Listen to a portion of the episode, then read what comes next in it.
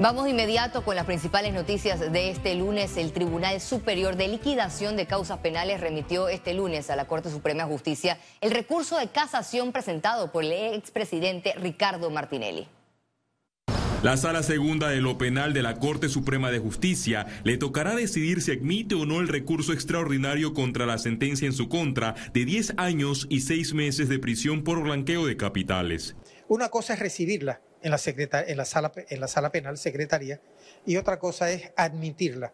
Si la admite es porque cumplió con todas las formalidades y las exigencias de los artículos que establecen cómo se elabora y cómo se construye una casación. De ser así, entonces es admitida. De lo contrario, es rechazada y terminó allí eh, el proceso. Si es admitida, entonces hay que trabajar para audiencia que puede en el caso que nos ocupa puede estar en unos dos o tres meses. El que le va a tocar decidir el fondo de la casación propuesta por las personas que fueron condenadas en este caso es a los tres magistrados de la sala penal de la Corte. Son los únicos. Quienes luego de evaluar los requisitos de admisibilidad, eh, entonces entran a, a analizar si se admite o no se admite. Lo que hizo el tribunal liquidador no es admitir nada eso lo hace la sala penal de la Corte. El exmandatario podría recibir un revés que dejaría en entredicho sus aspiraciones presidenciales. E inmediatamente la sentencia queda ejecutoriada. Se llama el término ejecutoria de sentencia, es decir, cuando si el recurso de casación es negado, eh, la sala devuelve el expediente al juzgado que dictó la sentencia para los efectos que el juzgado que dictó la sentencia decrete sentencia ejecutoriada y ordene eh, eh, la aprehensión, la captura, eh, la citación para cumplir la pena que se le haya impuesto. Si hay admisión, significa que va a le corren traslado a los dos, al Procurador General de la Nación y luego entonces se fija audiencia de casación.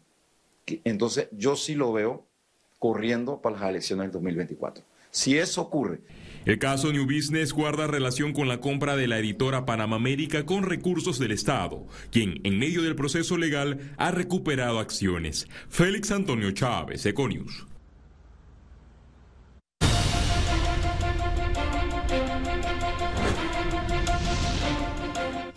El Tribunal Electoral realizó la primera reunión de coordinación para los tres debates presidenciales televisados que se llevarán a cabo previo a las elecciones del 5 de mayo del 2024. Con las reformas al Código Electoral del 2021 se estableció que para los comicios del 2024 la ciudadanía tendrá la opción de ver y escuchar las estrategias y planes de los candidatos presidenciales en tres debates en lugar de dos, como contemplaba anteriormente la norma electoral.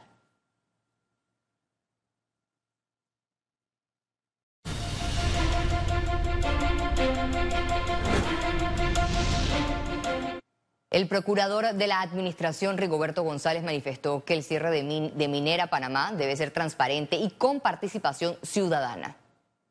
Lo que sí hay que tener presente es que este es un proceso que implica tomar en cuenta a la población, que haya la mayor participación posible en cuanto a qué, a que una vez que ya se tenga elaborado el programa a seguir, eso tiene que ser de conocimiento público tiene que darse derecho a la participación ciudadana, que haya la mayor transparencia posible, a objeto de que la ciudadanía sepa lo que se está haciendo.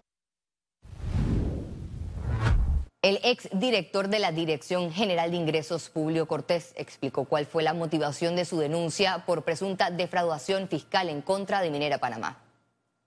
En este aspecto, en lo fiscal, en el ambiental, en, todos los aspectos han actuado como si tuvieran contrato. Y eso es un fraude.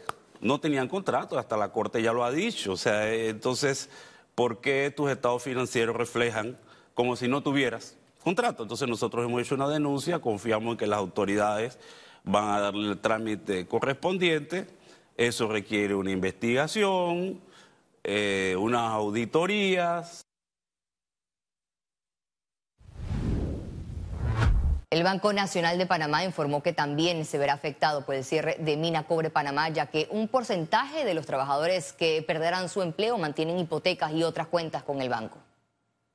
El tema de Minera Panamá eh, va a tener un impacto muy fuerte en la economía de Panamá y el Banco Nacional no escapa eh, del mismo tenemos aproximadamente 20 millones de dólares en hipotecas de colaboradores de Minera Panamá, que ahora tendrán que ver eh, cómo, cómo se colocan, cómo se consiguen nuevos empleos y vamos a hacer todo lo posible para ayudarlos, pero, pero no es una noticia grata. Economía. El presidente de la Cámara de Comercio, Industrias y Agricultura, Adolfo Fabrega, aboga a que el Ejecutivo llame a sesiones extraordinarias para que la Asamblea Nacional apruebe un presupuesto de Estado 2024 con austeridad en el gasto público.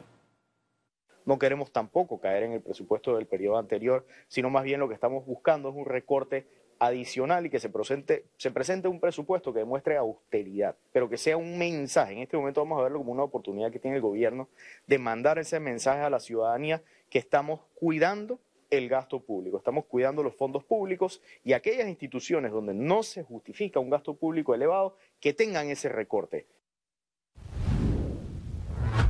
El Banco Nacional de Panamá anunció que en este 2023 rompieron récord en los ahorros de los clientes. Durante un conversatorio sobre periodismo de soluciones, el gerente general del banco, Javier Carrizo Esquivel, informó que sus clientes ahorraron 12.6 millones de dólares en este 2023 a través de más de 23.500 cuentas de Navidad. Se trata de un aumento de 30% respecto al ahorrado en el 2022, es decir, 3 millones de dólares más. INCAE Business School abrirá una sede local permanente en Panamá, esto con el fin de continuar la labor en pro del desarrollo de las naciones centroamericanas. La noticia fue confirmada por el Ejecutivo. Las contrataciones locales de trabajadores que realicen INCAE Business School para sus actividades en el territorio nacional deberán cumplir con las leyes laborales y de seguridad social vigentes en Panamá. Caja de Ahorros continúa la implementación de estaciones de reciclaje en sus sucursales como parte de su maniobra de sostenibilidad dentro de su plan estratégico. Caja de Ahorros inauguró su cuarta estación de reciclaje en la sucursal Bicentenario ubicada en los predios de Alta Plaza. En la actividad informaron que a través de estas estaciones reciclaron más de 10 toneladas en lo que va del 2023. Es una estación de autoservicio que le permite no solo a nuestros clientes, sino a los miles de residentes de Altos de Panamá y de, las áreas que puedan pasar y hacer un desecho responsable de pues, sus desechos que puedan ser reutilizados y reciclables. Explicaron que parte de estos desechos son comercializados para cubrir actividades de bienestar social.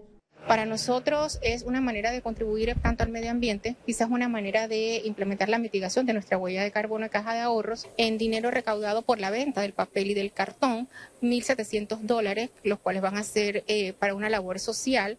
Y la verdad que nos impresiona muchísimo la cantidad de plástico que nosotros recaudamos. Es lo que más se recolecta en cada jornada de reciclaje, eh, los plásticos, y que es uno de los materiales que más daño le hace al medio ambiente. A través de su aliado estratégico Veolia, realiza la disposición de estos residuos. Lo hacemos una vez a la semana, tanto el, sistema de recolección también como el tema de las capacitaciones. Todos los fines de semana, específicamente el sábado, se encuentra un equipo de trabajo brindando asesoría, brindando formación. Esta estación está abierta al público de 8 de la mañana a 4 de la tarde, al igual que en las sucursales de El Dorado, Casa Matriz y Autobanco. Ciara Morris, Econews. Panamá será sede de la primera feria comercial de café en América Latina. Se trata del World of Coffee 2026. La Cámara de Comercio de Panamá junto a la Specialty Coffee Association y la Asociación de Cafés Especiales de Panamá firmaron este lunes un memorándum de entendimiento para organizar el World of Coffee en el país del 23 al 25 de octubre del 2026. En esta feria comercial proporcionarán y resaltarán las diversas variedades de café de alta calidad y los productos agrícolas no tradicionales que el país ofrece, posicionando así esta industria agroexportadora entre una de las mejores del mundo. Bueno, el café especial de Panamá es un café que a nivel internacional es muy bien visto por su calidad. Sin embargo, tenemos muy poca cantidad y no todo el mundo tiene acceso al mismo. Este evento nos permite traer a todos los profesionales del mundo del café, de diferentes continentes, a poder ver y probar el café de Panamá desde Panamá. Y ya no es solo café, es un café, es un evento que va a permear a toda la región porque es, primer, es el primer World of Coffee que va a ser en un país productor normalmente esto sucede en países consumidores.